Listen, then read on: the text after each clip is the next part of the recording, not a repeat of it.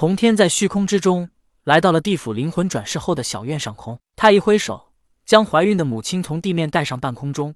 他要杀死母亲，看看母亲死亡之后，胎儿与人道教的联系是否会被一起切断。虚空之中，童天望着那惊吓过度而哀嚎的母亲，慌乱而无助的眼神，他短暂的心有不忍，可是他还是心一横。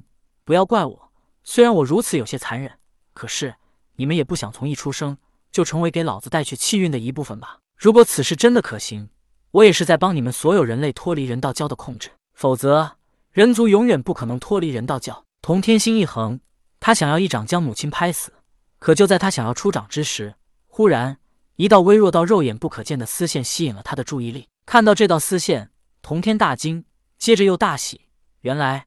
这居然是人族与人道教牵扯的因果丝线。如果把这道丝线切断，那不是就不用杀人也能切断人族与人道教的联系吗？想到之后，童天施展法力，化作剪刀进入了母亲体内，一剪下去，丝线毫不意外的被剪断。但是在此之后，丝线很快又自动链接上了。不对，不对，还是不对。童天摇头。现在童天也明白了，他以前为何没发现人族与人道教相连的丝线。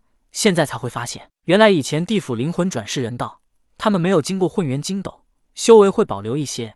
再加上他们转世还未从先天转为后天，而因果丝线又是极为隐蔽的，在这些灵魂拥有修为还是先天之时，因果丝线便被隐藏在他们之下。如果童天不是圣人，如果还是以前，童天也根本无法发现。现在他虽然发现了这些因果丝线，用法力也能剪断，但丝线还会复原。剪断？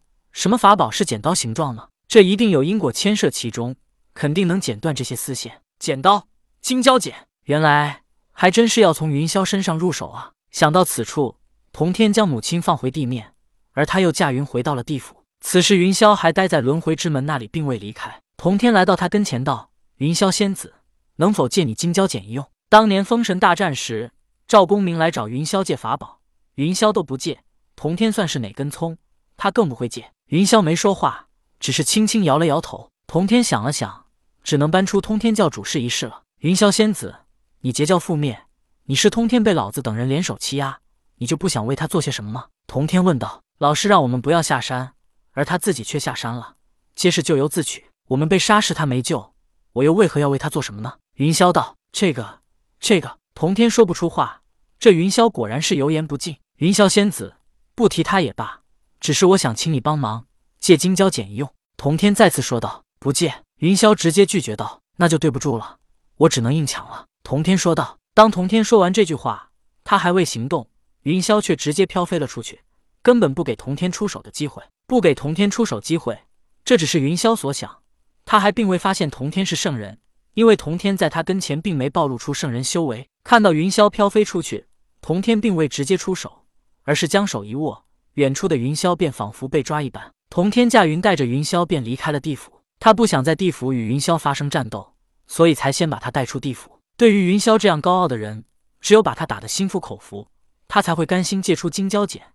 如果他真的不借，抢也就是了。离开地府之后，童天放开了对云霄的禁锢。云霄仙子，我诚心借你金蛟剪一用。童天道：“你或许比我强上许多，但我给你的答案依然是不借。”云霄再次说道。童天道：“既如此，多说无益。”我便不客气了。童天挥手间，云霄身体再次被禁锢，动弹不得。童天来到云霄身边，将手伸进他的怀中，掏出了乾坤袋。云霄动弹不得，一双脸充满了血色，又羞又怒。童天虽然感觉到云霄身体绵软，但他从未经历男女之事，包括通天教主也从未经历，他根本就没这方面的记忆，所以他也并未放在心上。童天伸手从乾坤袋里掏出了一个纱裙，云霄看到后，羞得把眼睛都闭上了。但童天仿若未觉，把纱裙又塞进乾坤袋之后，这次才从里面掏出了金蛟剪。金蛟剪乃是两条金色蛟龙所化，采天的灵气，受日月精华，起在空中，挺折上下，